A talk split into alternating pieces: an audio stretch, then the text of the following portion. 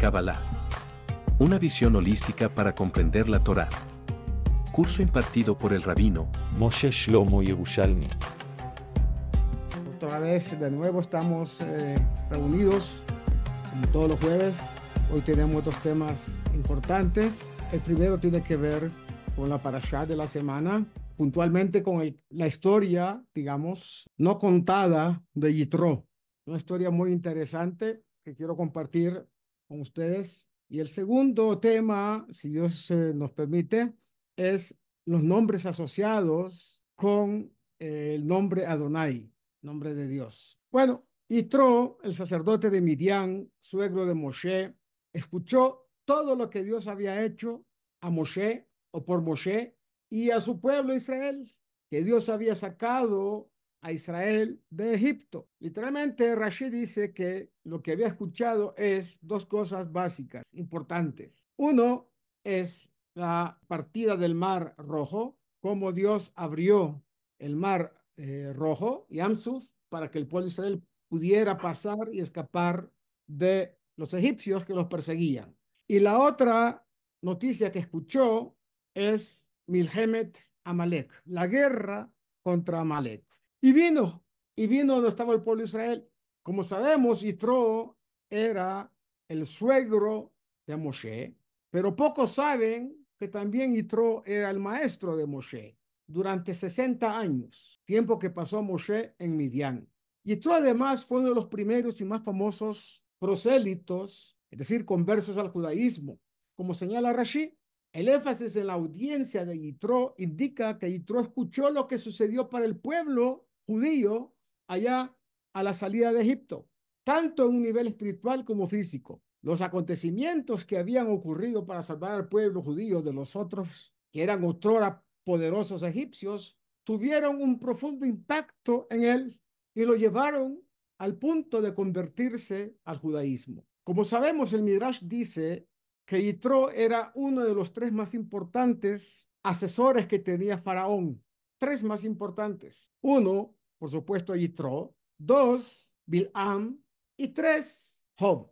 Ellos tres tuvieron un destino diferente en relación a los consejos que dieron a Faraón en relación al pueblo de Israel. Bilam dijo que había que matar a los primogénitos de Israel, a todo niño más bien que naciera del pueblo de Israel, y Faraón también lo aplicó a su propio pueblo, tenía que matarlo si era varón.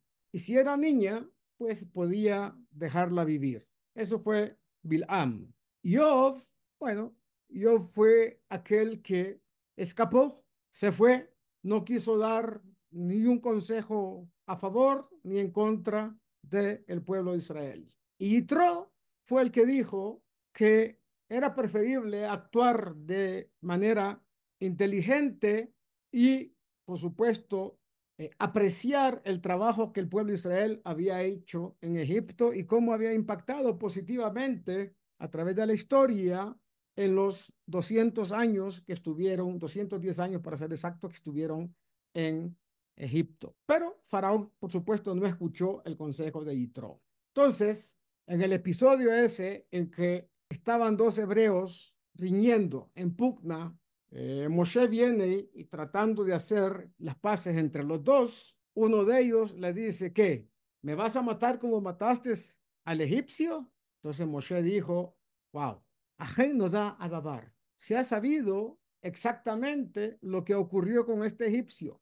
Esa es una opinión. Y la otra opinión, Moshe dijo, Ajen no, nos da a dabar, queriendo decir, ahora entiendo por qué el pueblo de Israel está sufriendo, porque están desunidos. Y entonces no tuvo más remedio Moshe que huir de Faraón que lo persiguió y se fue a Midian. 60 años. Allá con Yitro, el kenita, que según algunos de nuestros sabios era una subdivisión del pueblo eh, hebreo, ibrí.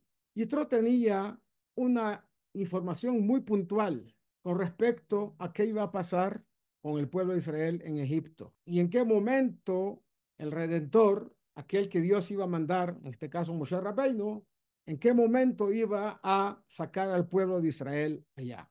Y Moshe llegó a Midian, la historia famosa, como defendió a las hijas de Yitro Yitro tenía cinco hijas, de manos de los pastores que no les permitían abrevar el ganado. Y Moshe, siempre presto a ayudar por su don primero de gentes y su cualidad de bondad, de querer hacer el bien al prójimo, ayudó para que las hijas de eh, Yitro pudieran abrevar al ganado. Las hijas llegaron, como sabemos la historia, tal como lo relata la Torá, donde Yitro su padre, su padre le dice por qué llegaron temprano, ellos le explican, ellas le explican que un hombre egipcio, ellos creían, ellas creían que era egipcio, eh, Moshe no dijo que era hebreo, eh, nos salvó y nos ayudó para poder abrevar el ganado y lo hicimos más rápido y por eso estamos acá. Yitro pregunta, ¿y dónde está? Tráiganlo, que venga, porque Yitro tenía una información que de alguna manera el que iba a redimir al pueblo de Israel de manos de los egipcios iba a llegar a ese lugar, a Midian, y entonces él estaba siempre atento a ver en qué momento se iba a cumplir esta eh, profecía. Efectivamente, Moshe llegó y Tro le hace una prueba que era comer pan, y eso implicaba comer también cordero. Era sabido que los egipcios no comían eh, cordero, que era uno de sus ídolos. Entonces, Yitro quería saber si este era realmente hebreo o era egipcio. La única manera que tenía era probarlo en la comida.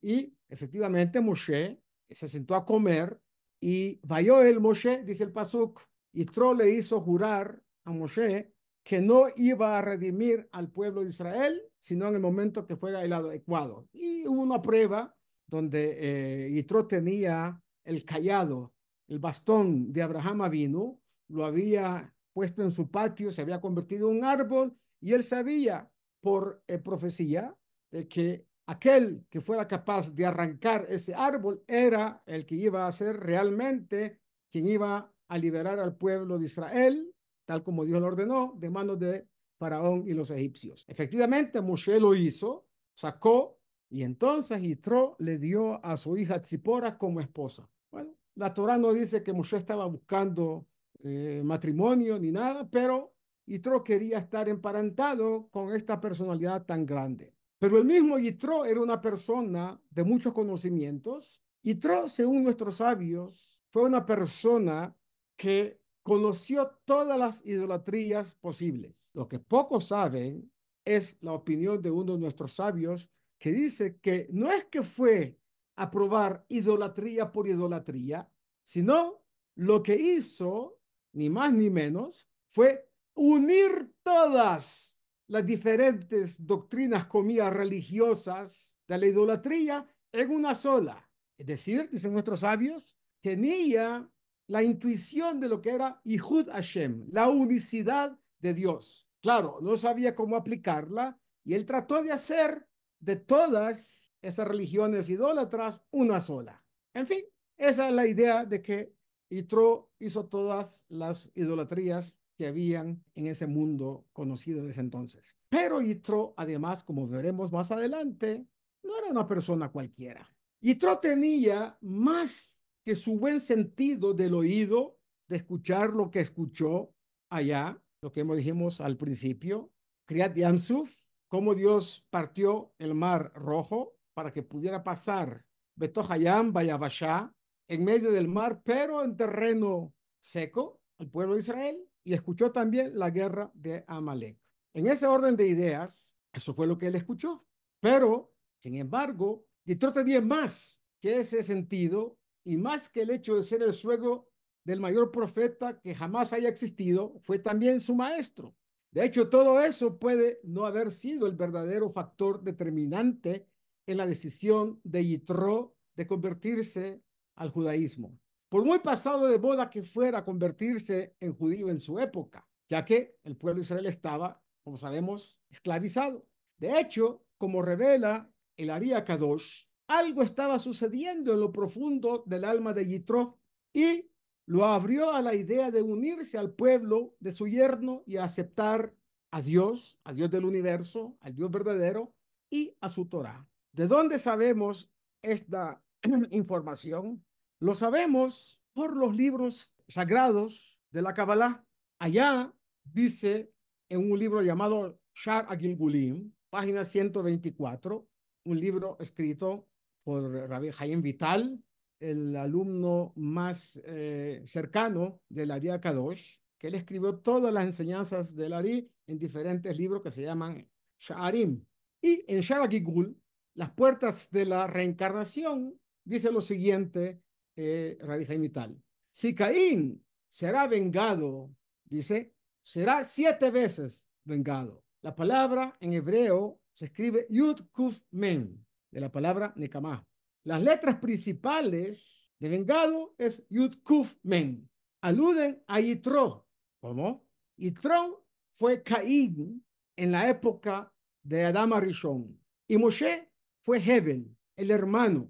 Pero también Yitro en su momento tuvo otras participaciones en diferentes reencarnaciones, que no es el momento de entrar en eso porque pues nos va a tomar mucho tiempo. Porque el Nefesh de Caín, dado que fue muy afectado por la impureza de la serpiente, su maldad superó a su bien.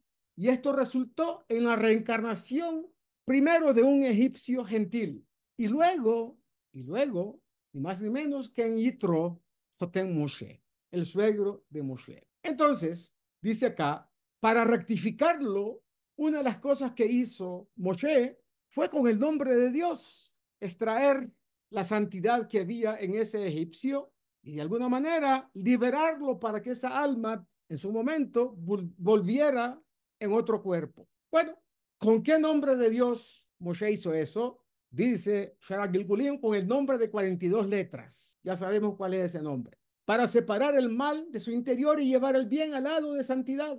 En ese momento entró Yitro, que también había sido gentil, y por eso se convirtió el día que Moshe mató al egipcio. Dado que este Nefesh era el nivel del mal dentro de Caín, dice el Zohar Kadosh, que el comienzo del Tikkun de Caín fue a través de Yitro. Shara Gilgulim, página 124. ¿Ok? Entonces, de esa manera, empieza un proceso que va a redundar finalmente en la aparición de esa alma un poco más rectificada en el cuerpo de Yitro. Qué fascinante y revelador, dicen nuestros sabios. Para empezar, si esto es así, entonces Yitro se convirtió mucho antes de lo que aparece en la Torá y de lo que parece y aparece indicar el Talmud y Rashi. Moshe mató al egipcio, como sabemos, mucho antes de que supiera que iba a ser elegido para sacar al pueblo de Israel de Egipto y mucho menos llevarlo al monte Sinaí para recibir la Torá. Moshe, cuando mató al egipcio, sabemos en esa discusión, aún era muy joven, tenía entre 20 y 22 años y era aún un joven príncipe en la casa de Faraón, la casa de Paró, el faraón. Entonces podemos apreciar por qué el sentido del oído de Yitro era tan agudo. No fueron los acontecimientos de la salida de Egipto solamente, como el hecho de que hemos mencionado la división del mar y la conquista de Amalek en la guerra, lo que llevó a Yitro a la puerta de la conversión. Ya había cruzado ese umbral mucho antes de que esos eventos hubieran ocurrido y fuesen necesarios. Más bien, esos mismos eventos lo volvieron, lo volvieron más fuerte, lo fortalecieron espiritualmente y lo animaron a salir al desierto y unirse al pueblo al que ya en su raíz espiritual pertenecía. Incluso antes de que Moshe llegara por primera vez a Midian y conociera a su futura esposa, la hija de Yitro, en el abrevadero local, su familia ya se había movido en dirección a la Torá. Esto se debe a que, de alguna manera, Dios hubo facilitado que Moshe se mudara directamente a la casa de Yitro y se convirtiera en parte de su familia extendida y en alumno.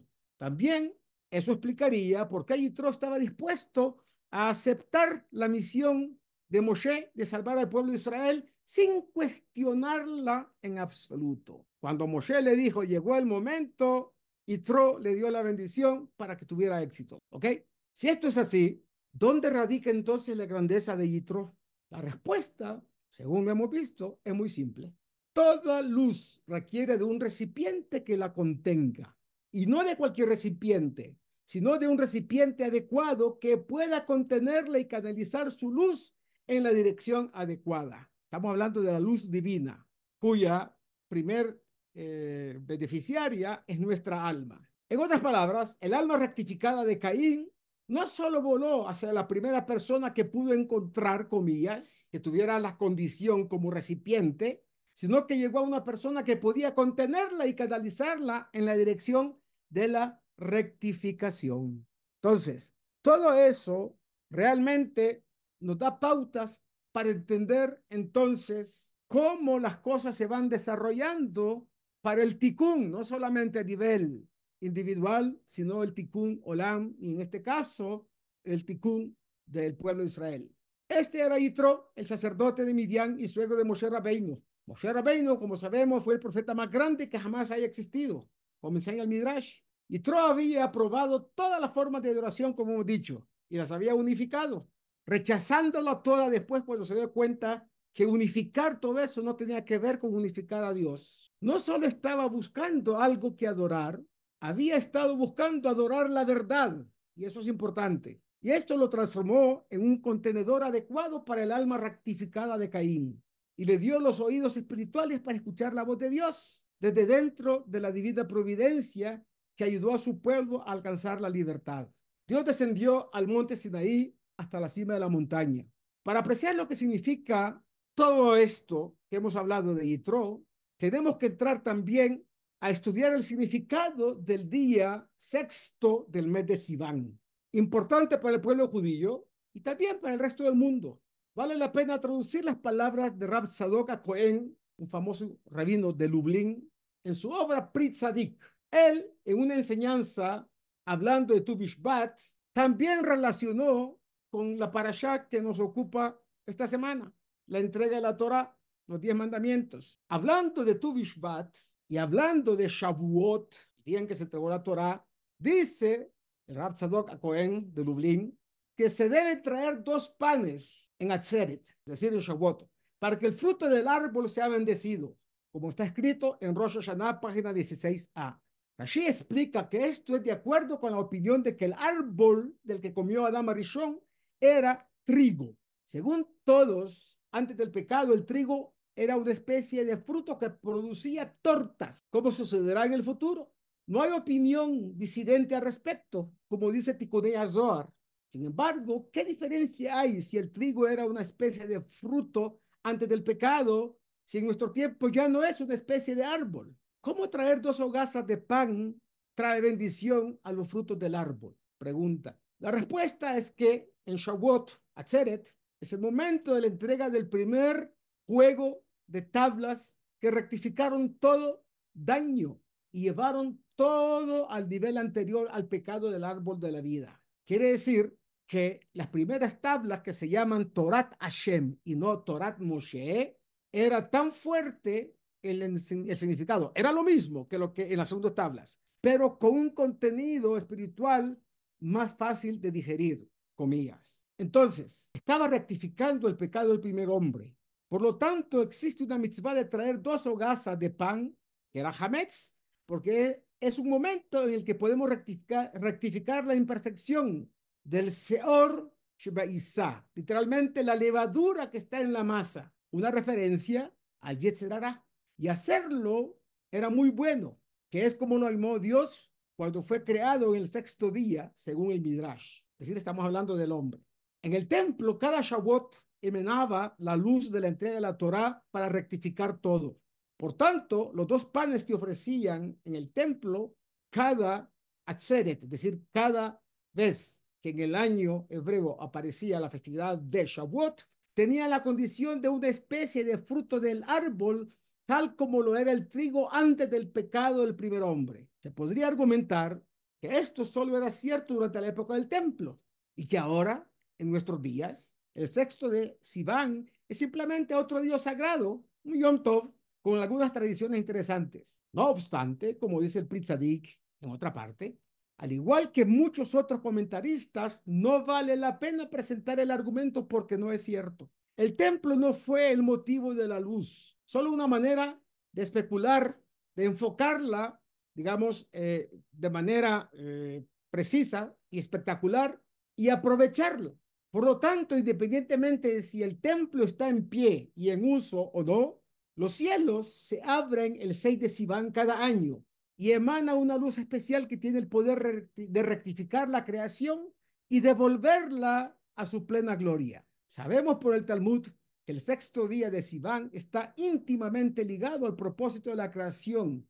Por lo consiguiente, era la tarde y la mañana el sexto día, Yom HaShishi, como está escrito en la Torá, el libro Bereshit, capítulo 1, versículo 31. El sexto día, la letra Hei que precede a la palabra Hashishi, es decir, Yom Hashishi, es extra, esa letra Hei, para insinuar que Dios puso una condición con ellos, es decir, con la creación. Si el pueblo judío acepta los cinco libros de la Torá, entonces es bueno. De lo contrario, recurrirá nuevamente a la nulidad y sin efecto, como dice el Tratado Talmúdico de, Shabbat, página 88a. En otras palabras, Yom HaShishi, el sexto, con el artículo eh, definido, también se refiere al futuro sexto día de Sivan, 2448 años después de la creación misma. Y la Hey extra, cuyo valor numérico es 5, alude a los cinco libros de Moshe. Desde el comienzo de la historia, la creación esperaba el día en que el pueblo judío entregaría y aceptaría la Torá. Ahora podemos apreciar también lo siguiente. La ofrenda del Homer, que es, digamos, posterior al primer día de Pesa, o sea, el segundo día de Mojorat, es una referencia a la mitzvah de llevar un Homer de cebada cada día al templo, desde el segundo día de Pesa, durante 49 días. El día quincuagésimo, el sexto de Sivan, que es el día que se entregó la Torá, fueron traídos los dos panes, como dice el Pritzadik, y explicó anteriormente. De todos los días que uno elegiría como día para la redención final, aunque Shavuot no sería la última opción, tampoco sería la primera. Sin embargo, a la luz de lo que Prisadik enseña y hemos estudiado anteriormente, ahora podemos entender por qué debería ser ese día, el día de la redención, porque ahí es cuando la luz de la rectificación sería más fuerte. Ahora solo queda Shvat. A Sivan le faltan otros cinco meses. Tenemos que esperar antes de quedarnos despiertos toda la noche para prepararnos para recibir la Torah nuevamente, renovar la recepción de la Torah. Pero acá el punto es interesante. El número 50 alude a las 50 puertas de la sabiduría en un estado mucho más puro. En ese sentido, estamos hablando más que de sabiduría, estamos hablando de entendimiento. 50 puertas de entendimiento. Por supuesto, estamos hablando de la sabiduría intrínseca de la Torá, pero en este caso estamos hablando a una rectificación ya donde la sabiduría se convierte en algo que podemos entender en el mundo de vida, en el mundo de Olam pero de manera un poco dosificada en nuestro mundo. Una de las mitzvot que figura en los diez mandamientos es honrar a tu padre y a tu madre. Se dice que la base de esta mitzvah es Akarata Tov, reconocer el bien, reconocimiento del bien que hicieron nuestros padres al darnos la vida. La Torah no contempla este asunto de los hijos que se quejan. Como dicen algunos, yo no pedí ser traído a este mundo. Ya sea que lo hayamos hecho o no, estar vivo todavía se considera un regalo por el cual debemos mostrar nuestro agradecimiento constante y hacemos esto sacando lo mejor de nuestras vidas y no involucrándonos en actividades sin sentido. Eso significa ser un hijo consecuente con el legado del padre. El Talmud describe brevemente el papel de los padres al ayudar a un niño a venir al mundo. ¿Cuál fue el papel en este sentido de Yitro? Al ser maestro de Moshe y a ser Jotén, sea suegro, se convierte también en una suerte de padre de Moshe. Y durante 60 años, Yitro enseña a Moshe los caminos para llegar a ser un recipiente que pueda contener ni más ni menos que un alma rectificada también, como dijimos, Moshe tenía y contenía en sí el alma de Hebel, el hermano de Yitro, que Yitro en su momento era Caín, es decir, ahí se están encontrando Yitro en la función de suegro y maestro, y sabemos que un maestro se considera padre espiritual de un alumno. Entonces, al llevar Moshe Rabbeinu, como nos relata la Torá, el ganado, las ovejas de Yitro, todos los días, desde Midian hasta donde el Mul Har Elohim, hasta el monte Joreb, estaba ni más ni menos, dicen los libros de nuestros sabios, los libros sagrados de Kabbalah, que estaba preparándose para ser el Roé, es decir, el pastor fiel, el cual habla el eh, Sefer Zohar Kadosh, para ser líder del pueblo de Israel, no solamente en la generación que sacó al pueblo de Egipto, sino como maestro. Fíjense bien que el título que le damos a Moshe no es Moshe nuestro profeta, aunque fue, por supuesto, el profeta más grande que ha existido. Lo llamamos Moshe Rabbein, Moshe nuestro maestro, porque sentó las bases sobre las cuales podemos no solamente conocer la Torá, sino por medio del estudio de la Torá rectificar nuestra propia alma, nuestra propia sociedad, el mundo entero. En otras palabras, cuando Yitro escuchó que eh, el pueblo de Israel fue aquel que recibió el privilegio, el mérito de ser receptor de obras increíbles y de milagros tan importantes que Dios hizo para su salida y destacar todo eso, Yitro dijo es el momento de llegar a donde está el pueblo de Israel. Fíjense bien que este es un tema que pocos lo conocen. Yitro pensó que Dios iba a dar la Torá por su intermedio y no por intermedio de Moshe. ¿Quién era el maestro? El maestro era Yitro. Dice el Midrash que tres personas tenían la posibilidad de ser ellos mediante los cuales Dios entregara la Torá al pueblo de Israel, al mundo entero, por supuesto, pero por intermedio del pueblo de Israel. Tres tenían esa posibilidad, además de Moshe. Uno fue Yitro, porque Yitro sabía y conocía desde la raíz las mitzvot que tienen que ver entre el hombre y el prójimo. Por eso le dio el consejo a Moshe de cómo juzgar al pueblo de Israel para que el pueblo de Israel no estuviera agobiado, esperando a que Moshe dictaminara qué era lo que había que hacer en una disputa o en un juicio determinado, o en una alhaja común que necesitaban saber. El otro era Bilam, ni más ni menos. Bilam era un posible candidato porque Bilam, él se jactaba de conocer las mitzvot, los caminos en que el hombre puede conectarse con Dios, con la divinidad. Pero tampoco Dios lo escogió. El tercero era Job, Job. ¿Por qué? Porque Job sabía cómo llevar una vida, así sea de sufrimiento, y encauzarla a Abodata Kodesh, al trabajo sagrado. Ninguno de ellos fue capaz de ser, aunque tenían el don de la profecía, sino Dios escogió a aquel que, como sabemos, era el depositario de esas tres cualidades mencionadas anteriormente, Moshe Rabbeinu. Entonces Yitro dijo, llegó el momento de que Hashem entregue la Torah por mi intermedio. O sorpresa que cuando llegó allá, se da cuenta que es su alumno. Y que bueno, los maestros normalmente, dicen nuestros sabios, se sienten muy satisfechos, felices cuando sus alumnos los superan. Y eso fue lo que sintió Yitro. Aludiendo a eso, el Aria Kadosh proporciona una visión más profunda en el tema y tiene que ver con la función de un maestro como padre en el caso, por ejemplo, de Yitro con Moshe. El Talmud describe brevemente el papel de los padres al ayudar a un hijo cuando viene a este mundo. Enseñaron nuestros sabios. Tres son socios en la creación de una persona. El santo bendito sea él, el padre y la madre. Del padre, proceden los huesos, dice el Talmud, los tendones, las uñas, el cerebro y lo blanco de los ojos. Hay que entrar en detalles, no es el momento, pero tiene un significado muy profundo todo esto. De la madre provienen la piel, la carne, el cabello y el color negro del ojo, es decir, el color que tiene el iris. El santo bendito sea da el espíritu y el alma, la apariencia facial, la visión, el oído, el habla, la capacidad de caminar, el entendimiento y el discernimiento. Dice el Talmud en el Tratado de Nidá, página 31a. Sin embargo, la Aria Kadosh proporciona una visión más profunda de esta mitzvah de acuerdo a la Kabbalah, una mitzvah tan central.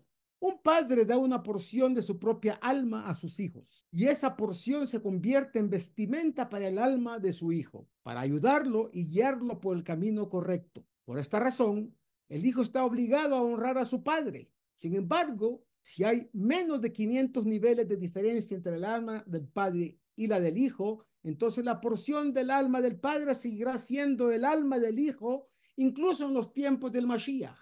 Increíble, ¿no? 500 niveles. Sin embargo, si hay una separación de 500 niveles o más, entonces el alma menor será cancelada por el alma mayor y se creará un vínculo eterno. Nunca más se separarán y serán una sola raíz. En eso, esto es con respecto a un padre y a un hijo. Respecto a un maestro y su alumno, escuchen esto, ya hemos explicado que un maestro le da algo de su rúa a su alumno, como lo hace un padre a su hijo. Sin embargo, es una conexión más dinámica, que dura para siempre. Y eso tiene que ver con Sod, con el secreto de lo que está escrito. El Nefesh de Yehonatán se unió al Nefesh de David, como está escrito en el Tanaj, en el primer libro de Shmuel, capítulo 18, versículo 1.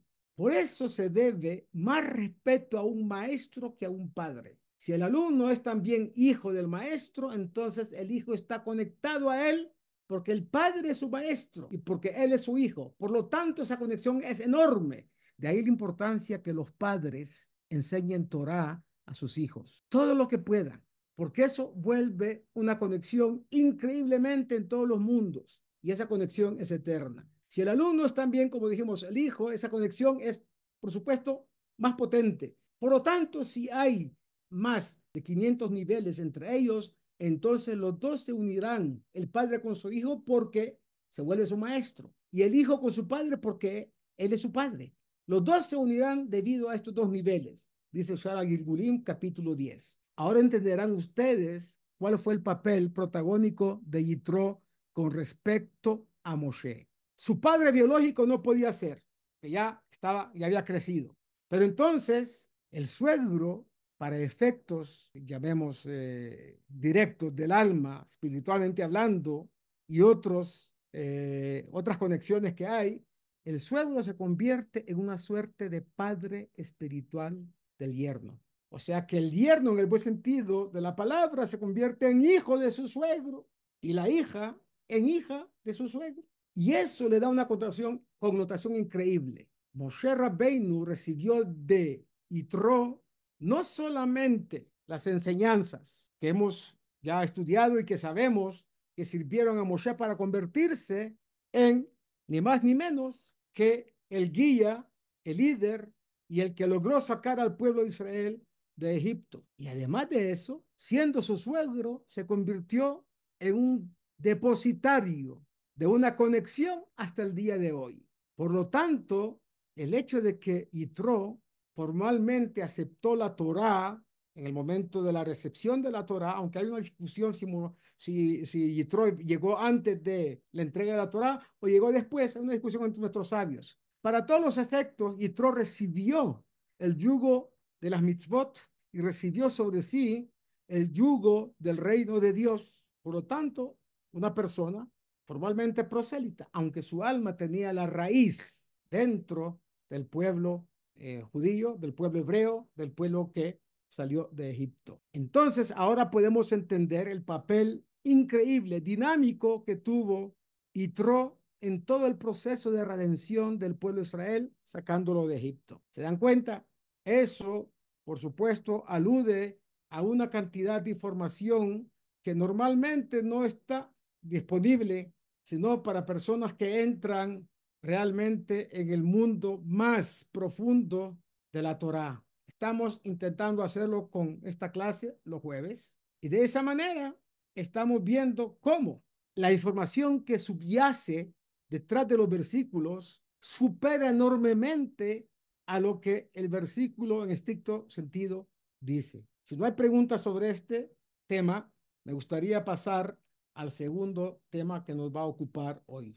Y es, como dijimos, los nombres asociados a el nombre de Hashem, Adonut, Adonai. ¿Alguien tiene alguna pregunta de lo que estudiamos anteriormente o continuamos? Ok, al final. Estamos en eh, Sharei Ora, hablando sobre los nombres de Dios y sobre aquellos adjetivos o nombres asociados al nombre de Dios que decimos Adonai.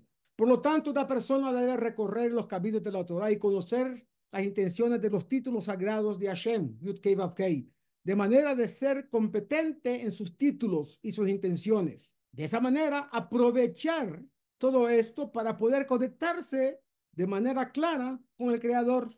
Luego, si necesita preguntar o solicitar algo de Hashem, Yud bendito sea Él, debe, debe centrarse en el título de Hashem, Yud que está designado sobre su necesidad. No solo se cumplirán todos sus deseos, escuchen bien, todos sus deseos, sino que más aún será amado arriba y recibirá deleite y gozo abajo. Y así heredará tanto este mundo como el mundo venidero. Ahora que hemos entregado estos principios en las manos de ustedes, en cuanto que son como un principio fundamental de lo que se explicará más adelante en este libro, debemos entrar en la clarificación de los títulos sagrados de Hashem, Yud Kei que se encuentran en la Torá, cada uno según su significado previsto con la ayuda de Hashem, bendito sea Él. Habremos de saber que el primer título de Hashem, Yud Kei en orden ascendente, que es el más cercano a todas sus criaturas y a través del cual entramos en la presencia del Rey, el nombre Hashem Yud Kei bendito sea Él, y excepto por este título, no hay manera en el mundo entero de contemplar el rostro del Rey, bendito sea Él. Y ese título es Señor, como hemos dicho y hemos estudiado anteriormente, decir Adonai en hebreo. ¿Cómo es esto? Habremos de saber que el nombre singular Hashem Yud Kei bendito sea Él, indica el ser singular intrínseco y esencial. Nuestro creador, bendito sea Él. Y todo depende de Él. Sin embargo, la primera puerta y llave por la cual entramos a los confines divinos desde abajo, a la presencia de Hashem bendito sea Él, es su título Adonai, Señor, mi Señor que es el último nivel en orden descendente, es decir, desde los mundos hasta abajo, el primero para subir hacia arriba de los mundos que hemos dicho es el nombre Adonai. Entonces, todo lo anterior hasta incluyendo el título Señor constituye el fundamento de la verdadera y completa unicidad, como se explicará más adelante con la ayuda de Hashem. Todo lo que está debajo de esto es el mundo, la división y la separación. Este es el secreto del versículo. Un río salía de Eden. ¿sí? Eden era la fuente, allá donde estaba el jardín, para regar el jardín, Gan Eden. Y de ahí se dividía y se convertía en cuatro cabezas. Esto se refiere a los cuatro campamentos de la presencia interna de Hashem, Yudkei Vavkei, la Shejinah, que está debajo del nombre Adonai. Bendito sea Él, que es su último título en orden descendente. Ahora, este título de Señor es como un tesoro y almacén para todos los diversos tipos de influencias y emanaciones de tipos de vitalidad que se extraen del nombre Yud Kei, bendito sea Él, a través de todos los canales y conductos, de modo que encontramos tres nombres posicionados correspondientemente entre sí. Su título de Señor, Adonai, abajo, su nombre Yud Kei Vav Kei en el medio y su título Eheye arriba. De su título eh, emanan todo tipo de influencia de emanación desde la fuente llamada el ilimitado, es decir, Ensof, Baruchu, a modo de grados hasta su nombre, Hashem Yud Kei bendito sea él, y el nombre Hashem Yud Kei se extraen todos los canales e influencias a su título Adonai. Es decir, la puerta de entrada a todo lo anterior es Adonai Sefatay Ufiagit la Teja. Por lo tanto, su título, Señor, es como un almacén que alberga todos los tesoros del rey y es el gran proveedor de la totalidad de todas las necesidades de las criaturas. Nutre y sostiene a todas a través del poder de Hashem, Yud que está dentro de él. Por su boca salen y por su boca entran para adherirse al nombre Hashem, Yud bendito sea él. Y no hay manera, ángulo o manera de adherirle al nombre Hashem, Yud excepto a través de su título Adonai. Por lo tanto, este título es el tesoro de su nombre único, Hashem Yud Kei y es el santuario que llamamos Eijal, dentro del cual habita el nombre Hashem Yud Kei Por lo tanto, en todo Torah, generalmente pronunciamos su título Señor, es decir, Adonai al nombre Yud Kei en lugar de su nombre de las cuatro letras. Esto quiere decir que quien busque a Hashem encontrará lo encontrará en su título de Señor. Decir, Ribonó, soberano, maestro, amo y el dueño de todo. Siendo esto así, debemos saber que Hashem, bendito sea él, tiene 54 nombres asociados, que son combinaciones, en hebreo llamado tzirufim, del nombre Yud bendito sea él, totalizando 216 letras. Resh Yud Vav. Estos nombres, que son 54, son el secreto del poder que se extiende hacia todo lo que existe en el mundo con la aparición de todos los nuevos seres. Son como el alma de las letras Resh Yud Vav de los versos Paisá y se movió, Payavó y vino, Payet y se estiró.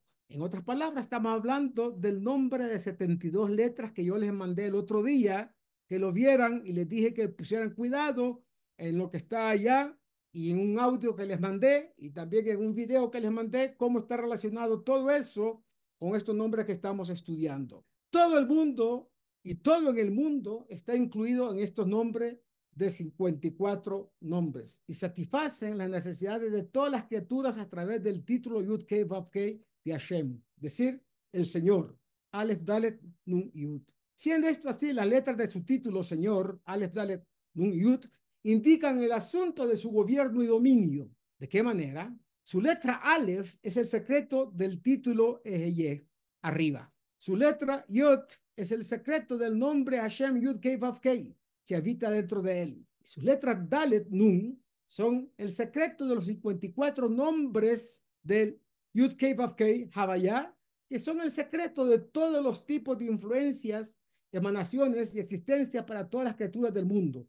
De esto encontramos que todo gobierno y control está en las manos del Señor como dijo Abraham vino, Adonai.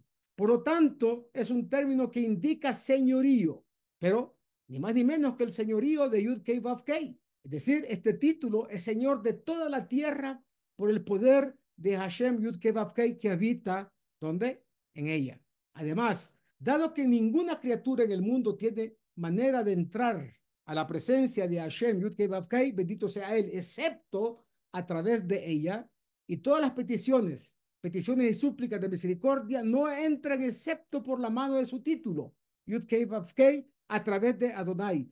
Los sabios, por lo tanto, instituyeron que iniciemos la oración de la amidad con la palabra Adonai y con el versículo Sfatai Tiftach la Teja. Esto se debe a que este versículo menciona específicamente su título de señorío, escrito Aleph Dalet Nun Yod.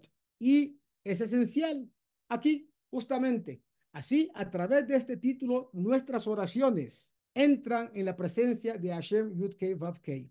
Bendito es Él y bendito su nombre. Ahora, dado que Hashem Yud Kei Vav Kei influye todo tipo de influencia y emanación en su título Señor, es decir, Aleph Dalet Nun Yud, y todos los tesoros y riquezas del rey están dentro de él, todos los cuales entran y se recogen y almacenan en él, y desde ahí se extienden para satisfacer las necesidades de todas las criaturas. Por lo tanto, es similar a una breja, un estanque, una piscina, un lugar que contiene mucha agua, en el que desemboca el arroyo. ¿Cuál arroyo? El Shefa, el influjo divino hacia los mundos eh, están abajo de Atzidut, hacia nosotros. De esta piscina se suministra agua para regar el jardín y para ver y otras necesidades. Por, supuesto, esto es una analogía, ¿no? Por lo tanto, la Torah se refiere a su título Señor, Aleph Dalet Yud, con el término Braja. Por eso decimos Baruch Ata Hashem. No es que estemos bendiciendo a Dios únicamente, sino que nos estamos conectando con la bendición contenida en el nombre Aleph Dalet Nun Yud.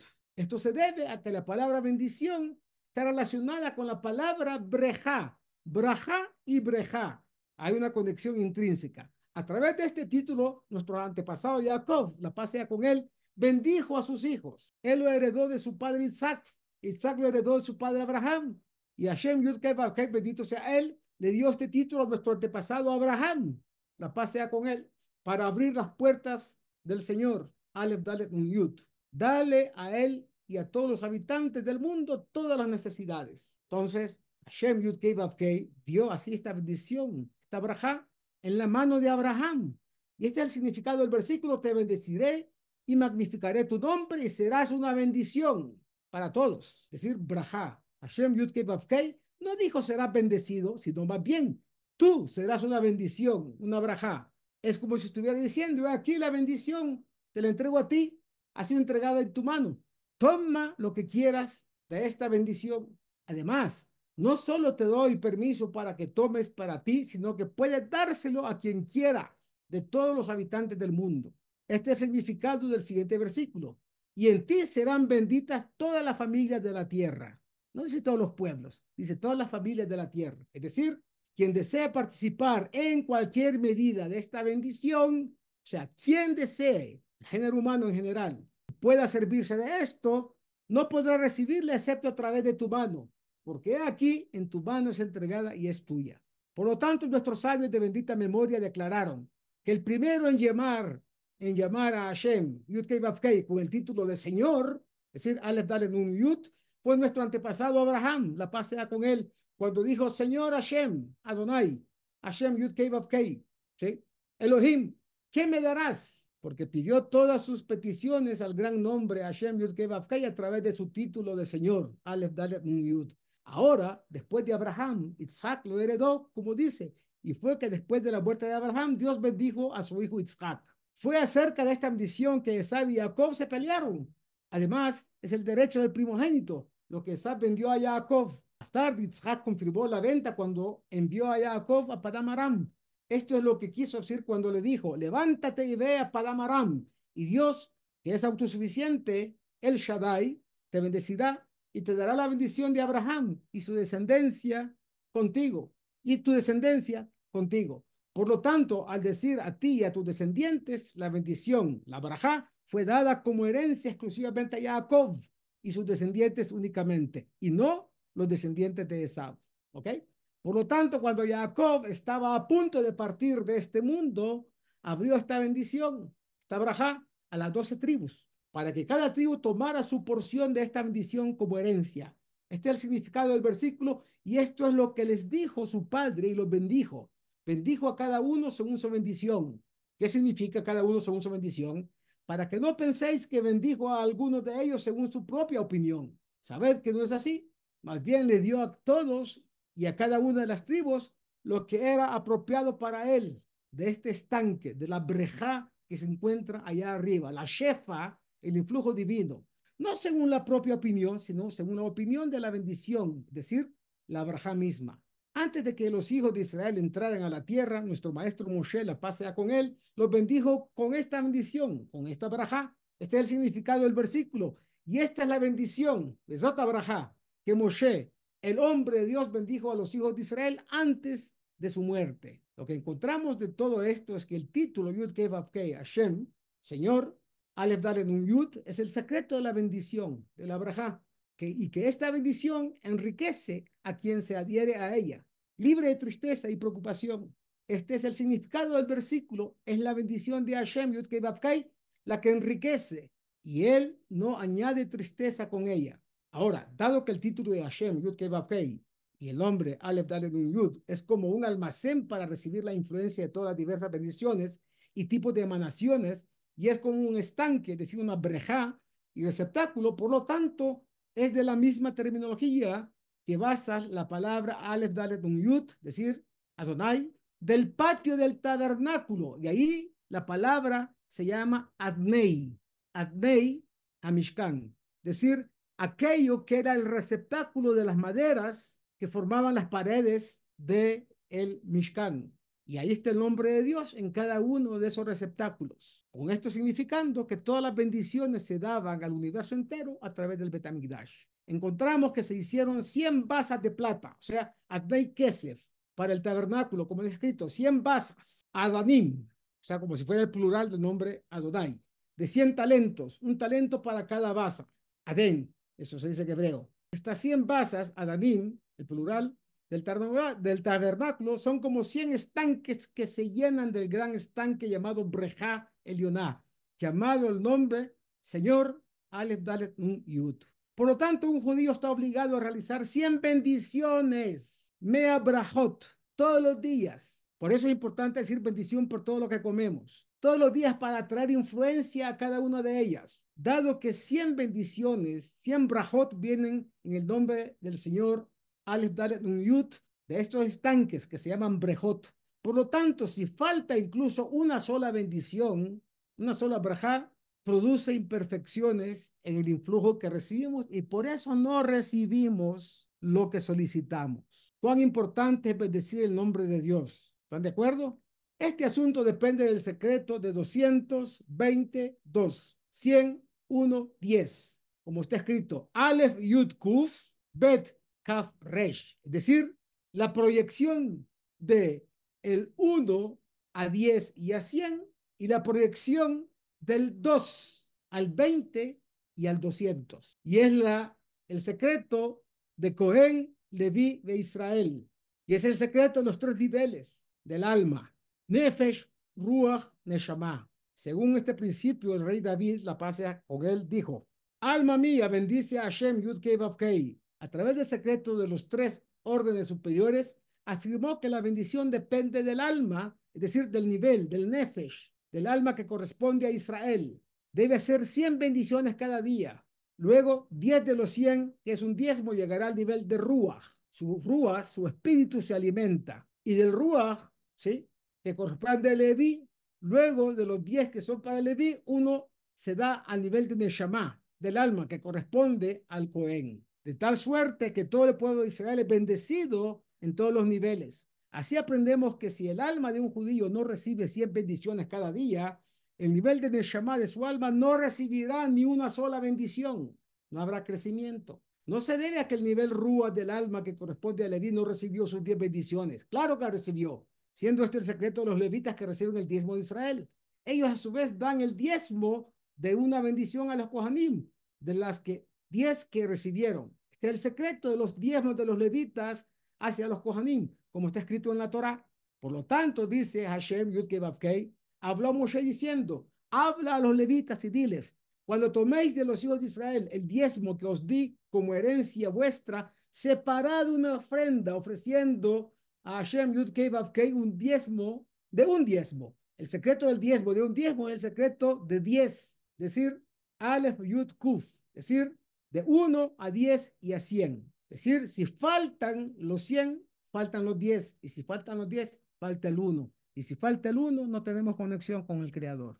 Podemos gritar todo el día. Señor del mundo, mándanos salud, mándanos parnasá, mándanos esto, mándanos los otros. Por eso, cuando se le pide una bendición a un sadik, a un rabino importante, el rabino sabe cómo hacer esa conexión, arrojando luz divina al alma de la persona sobre la cual eh, se está haciendo la bendición. Y por eso la refuá es refuá, la, la, la, la, sanación de una persona aquejada por una enfermedad, Dios libre, va en proceso de curación. ¿Por qué? Porque constantemente esa bendición dicha por el, eh, por el sadik, por el rabino, por, por quien sea, que sabe cómo conectar esto, se lleva a efecto y tiene resultados que son obvios, que son visibles, que son realmente perceptibles de una manera objetiva. Entonces, por lo tanto, un judío debe ser celoso en hacer 100 bendiciones diariamente. Si le falta una, Dios no lo quiera, causa una imperfección. Estas 100 bendiciones son similares a las 100 basas de plata, Adei Kesef, desde las cuales la influencia de Dios a, través de su nombre, Aleph Dalet Yud, se extiende por todos los lados hasta los 100 estanques, las 100 brejot. Para terminar, ahora, a veces la Torah llama al título Yud Kei Hashem, Señor. O sea, Hashem Yud Kei Vav Kei Adonai. Con el término bien, decir Be'er, que significa pozo. Esto se debe a que, como se dijo anteriormente, esta palabra, aludiendo a un pozo de agua viva dentro del cual se acumula todo tipo de influencia y emanación desde arriba, acerca de esto el versículo dice, un pozo de aguas vivas y arroyos que fluyen del Líbano. Mientras Líbano, por supuesto, hablamos no del país, sino del Betamikdash, que también es llamado Lebanón. Mientras el pueblo judío sea justo y haga 100 bendiciones cada día, como es apropiado, este Be'er se llena de agua viva, este pozo, por la influencia de la emanación suprema. Entonces, todos son ricos y rebosantes de todo bien, sacando agua viva según sus necesidades. Entonces, estos dos nombres o adjetivos del nombre Adonai, Yud Kei Vav Kei, a través de su nombre Aleph Dalet Nun Yud, la palabra Breja es una alusión al nombre de Dios que contiene todas las bendiciones. La palabra Be'er es un pozo que se llena con nuestras bendiciones y somos eh, los primeros receptores de esa bendición y a través nuestro a todos aquellos que nos rodean. A veces ese pozo también se llama Be'er Sheva, el pozo de los siete, ya que siete corrientes son atraídas hacia él a través de la fundación del mundo, que es Yesod Olam, de los siete niveles superiores. Ahí está Hesed, Giburah, Tiferet, Netzach, Hod, Yesod y Malhut. Siete. Toda esa conexión está sincronizada para que nosotros recibamos la bendición. Ahora, frente a este pozo, Be'er, hay otro pozo, Be'er, en el exterior, junto con varios otros pozos llenos de, de cosas que no son positivas, que se llaman pozos extraños. Be'erot Nohriot, sobre el cual dice, porque la ramera es un pozo profundo y la mujer extraña es un pozo de problemas. Ver Sarah. Todos aquellos que son completamente malvados y se dejan llevar por transgresiones severas no merecen sacar agua del pozo de los siete, Ver Sheba, sino caen en el pozo de los problemas, Ver Sarah. Es los pozos de lo que llamamos pozos extraños, de la, comillas, eh, piscina extraña. Vamos a parar acá, porque de acá en adelante se vuelve la cosa más profunda y más eh, complicada. Ahora sí, eh, me pasé un poquito, pero si hay preguntas, con mucho gusto, intentaré que haya respuestas también. Silencio profundo, todas las alegrías, Shabbat Shalom para todos. Y Shabbat Shalom. La próxima semana. Kabbalah. Una visión holística para comprender la Torá. Curso impartido por el rabino Moshe Shlomo Yerushalmi.